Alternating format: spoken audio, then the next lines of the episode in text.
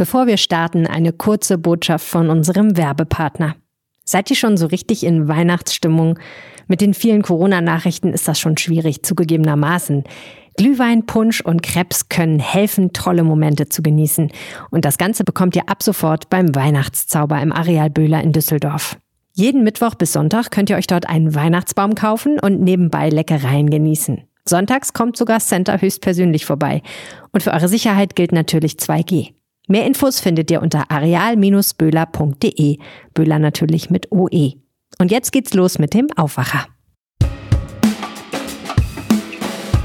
Der Börsenpreis für Gas ist ja um 400, 500 Prozent gegenüber dem Vorjahr gestiegen.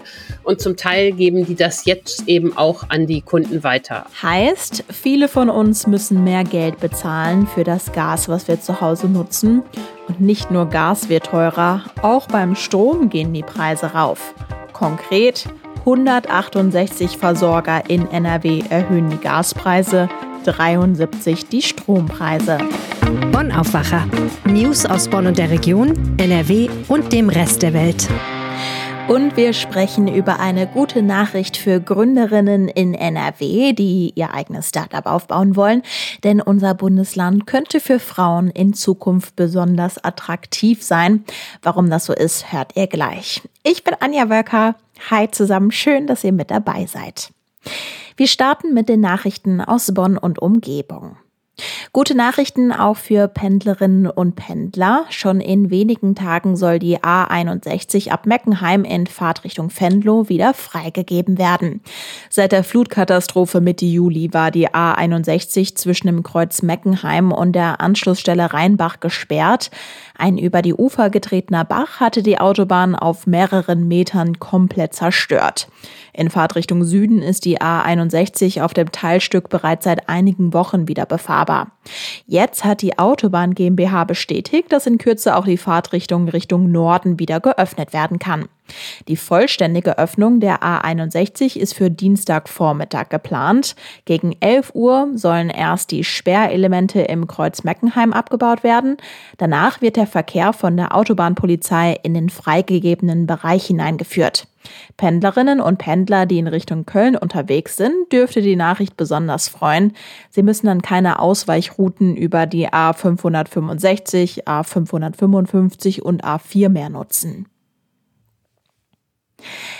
Der Bonner Polizei ist am Donnerstag ein Schlag gegen die Drogenkriminalität in der Stadt gelungen.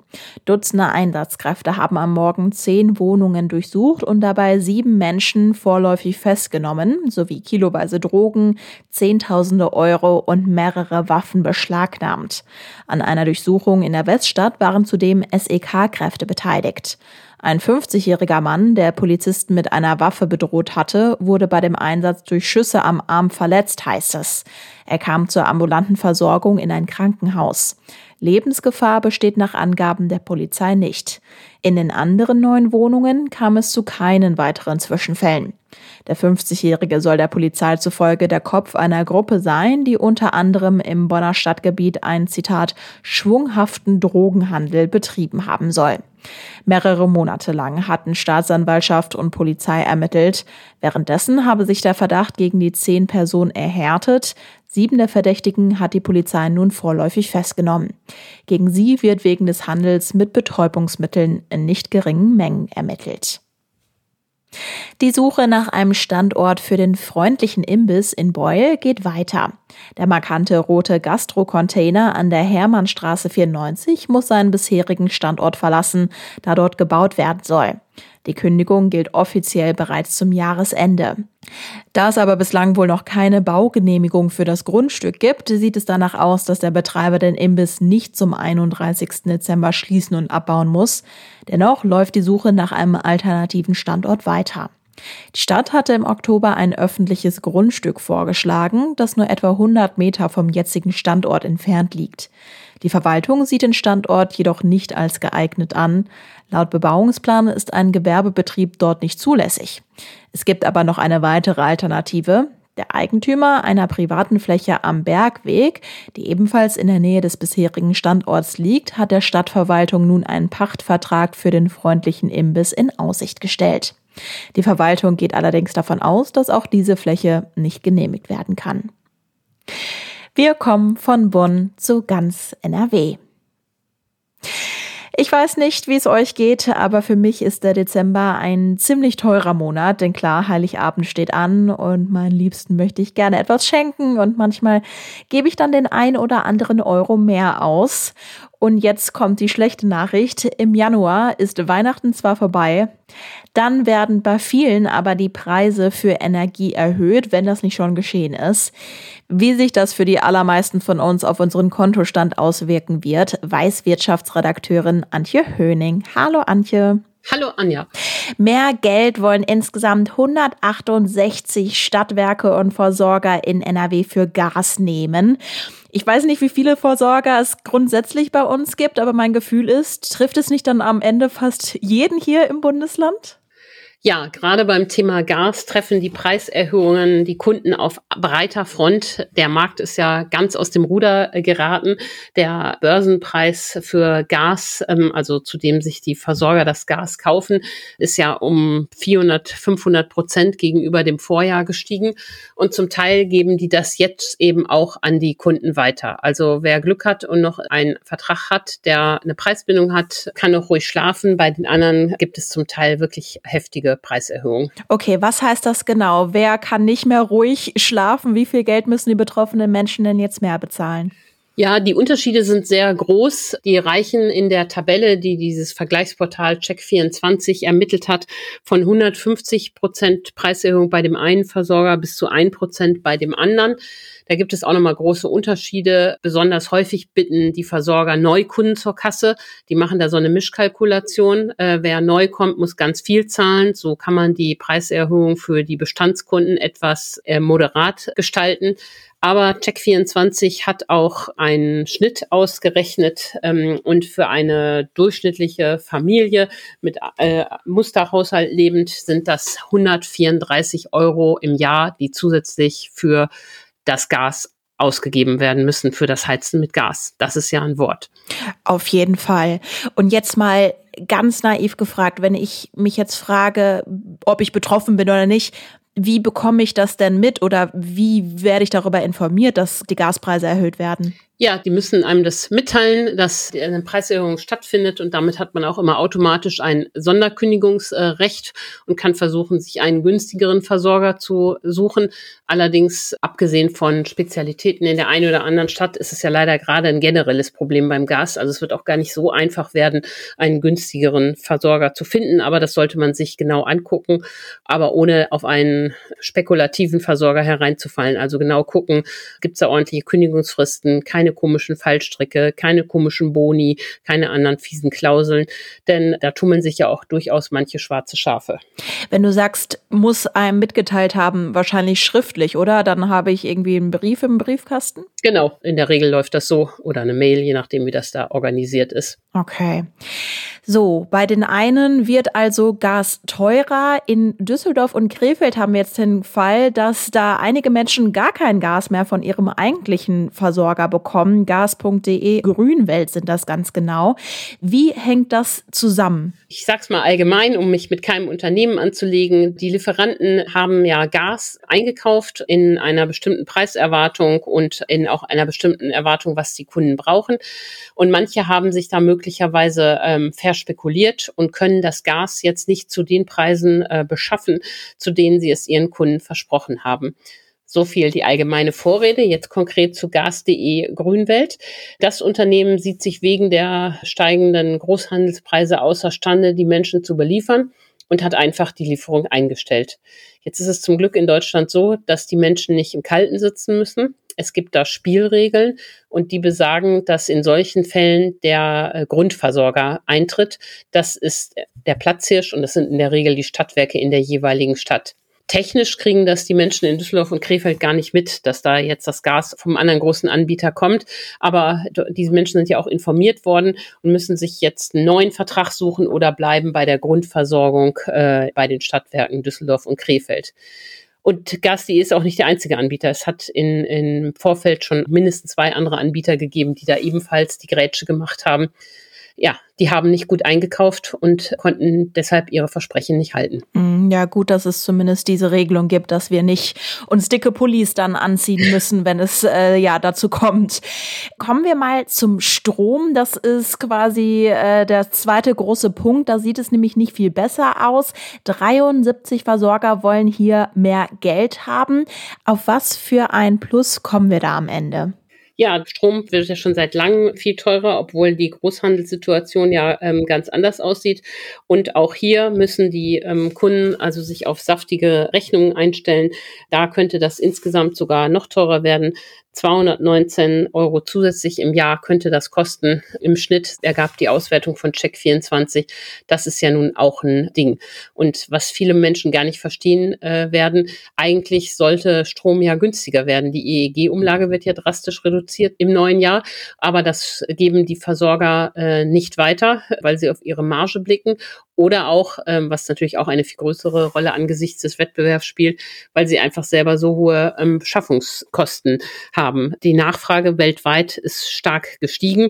Das ist das eine Thema. Und hinzu kommt, dass für die CO2-Emissionen jetzt Abgaben gezahlt werden, die voll durchschlagen und die sich im nächsten Jahr auch noch einmal erhöhen werden. Mhm. Ja, nächstes Jahr sagst du jetzt gerade, lass uns das Ganze mal einordnen. Warum ist es jetzt aktuell so, dass Strom und Gas so viel teurer werden und wie wird es denn da in Zukunft weitergehen?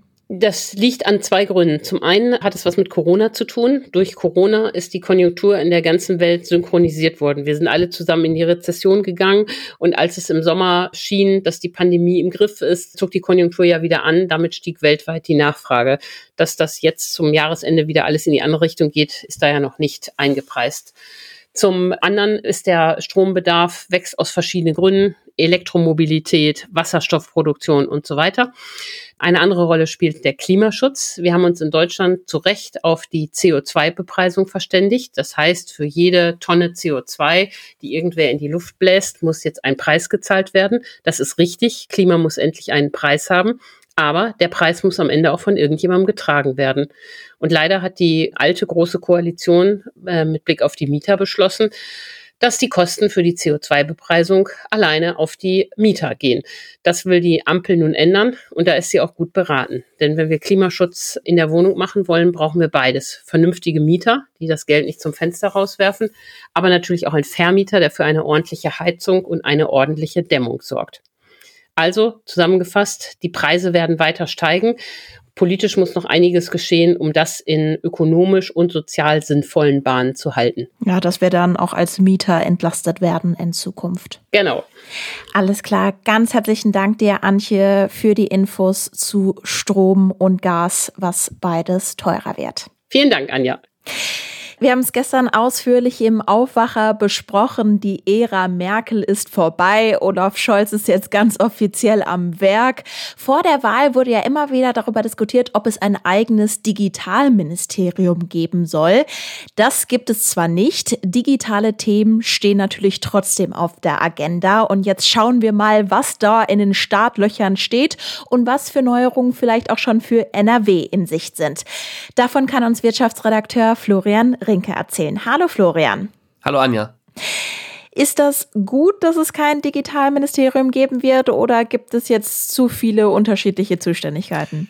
Nee, die Bundesregierung äh, will ja schon ein bisschen äh, das alles zentralisieren. Das heißt, das Verkehrsministerium wird ja um diese Digitalkomponente ergänzt und wird da auch jetzt ganz viel Digitalpolitik aus anderen Ressorts übernehmen. Außer den Games-Bereich, äh, der ja für äh, NRW auch sehr wichtig ist. Wir haben hier die Gamescom in Köln. Wir haben in Düsseldorf mit Blue Byte äh, einen ganz wichtigen Spieleentwickler. Ich weiß nicht, ob du das Spiel Anno kennst, äh, wo man äh, ja so äh, quasi so Strategiespiel äh, habe ich früher als Kind habe ich das auch gespielt. Zumindest schon mal von gehört. ja, genau. Also auf jeden Fall ist für NRW ein ganz wichtiges Thema die Games-Industrie und das wandert jetzt wiederum aus dem Verkehr ins Wirtschaftsministerium, was den äh, Düsseldorfer Bundestagsabgeordneten Thomas Jatzombeck, der früher im Wirtschaftsministerium für Startups zuständig war, jetzt schon äh, dazu bewegt hat, bei Twitter über das Chaos, äh, Zuständigkeitschaos äh, der neuen Bundesregierung zu, zu lästern. Also die Politik ist schon wieder voll im Gange in Berlin, das merkt man. okay. Sprechen wir jetzt über dein Steckenpferd, die Gründerszene. Da soll es nämlich etwas Neues für Frauen geben.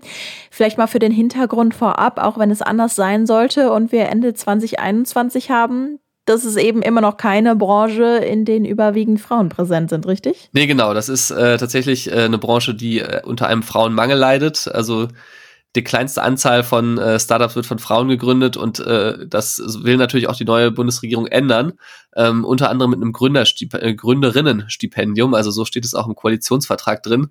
Und da fragt man sich natürlich direkt, okay, wenn es jetzt von der Bundesregierung ein Gründerinnenstipendium gibt, was machen wir denn da mit unserem NRW-Gründerstipendium, was es ja auch schon gibt? Also doppelt sich da jetzt nicht irgendwas in Zukunft?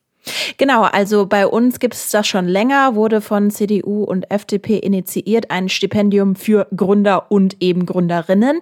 Wie werden wir denn in NRW trotzdem davon profitieren? Ja, bislang ist es ja so, dass Gründer sich um dieses Stipendium bewerben können und äh, dann 1000 Euro für ein Jahr lang pro Monat kriegen.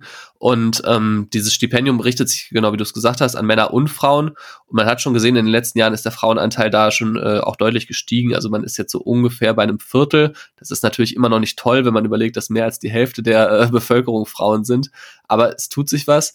Und die Landesregierung, also äh, NRW-Wirtschaftsminister Pinkwart, der ja auch an den Koalitionsverhandlungen maßgeblich beteiligt war äh, für die FDP beim Thema Digitalisierung, der sagt ganz klar, also wir wollen eigentlich eine Ergänzung, wir wollen es für Frauen noch attraktiver zu machen, zu gründen, indem wir unser Gründerstipendium, also diese 1000 Euro im Monat, mit dem geplanten Bundesprogramm, ähm, diesem Gründerinnenstipendium dann wiederum äh, kombinieren, so dass man beides bekommen kann als Frau.